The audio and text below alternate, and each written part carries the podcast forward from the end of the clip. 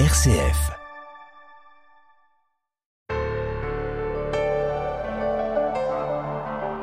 Seigneur Dieu, tu as préparé à ton Fils une demeure digne de lui par la conception immaculée de la Vierge, que tu as préservée de tout péché par une grâce venant déjà de la mort de ton Fils. À son intercession, accorde-nous d'être purs nous aussi, et de parvenir jusqu'à toi. Voilà comment s'ouvre la messe du 8 décembre. Solennité de l'Immaculée Conception, le dogme de l'Église, c'est-à-dire cette vérité de foi que chaque chrétien catholique est invité à faire sienne, a été défini au long des siècles et promulgué par le pape Pie IX le 8 décembre 1854. La date du 8 décembre étant située neuf mois avant le 8 septembre, fête de la Nativité de la Vierge.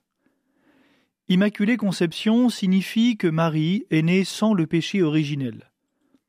Par une grâce venant déjà de la mort de son fils, la mère a été préservée de la tâche originelle à sa naissance.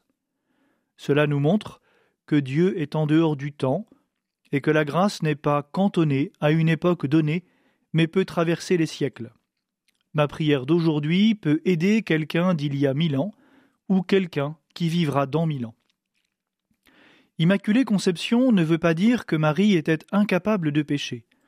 D'autres dans l'histoire de l'humanité ont été pour ainsi dire aussi Immaculée Conception. Adam et Ève, nés avant le péché originel, sont eux aussi Immaculée Conception et ils ont pourtant péché. Ce qui veut dire que le fait que Marie n'ait pas péché par la suite est dû à sa volonté de se laisser faire par la grâce et à ce combat permanent qu'elle a mené contre le diable.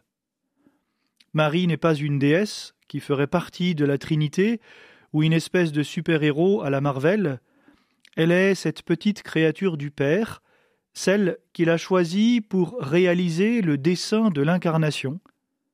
Parce qu'elle s'est laissée faire, elle est devenue la Vierge Marie, Mère de Dieu et toute sainte. Marie est celle qui a le mieux compris et le mieux vécu le mystère de la liberté, qui consiste à choisir le bien et à combattre le mal. Aujourd'hui, confions-nous à cette Mère très sainte et confions-lui tous nos combats.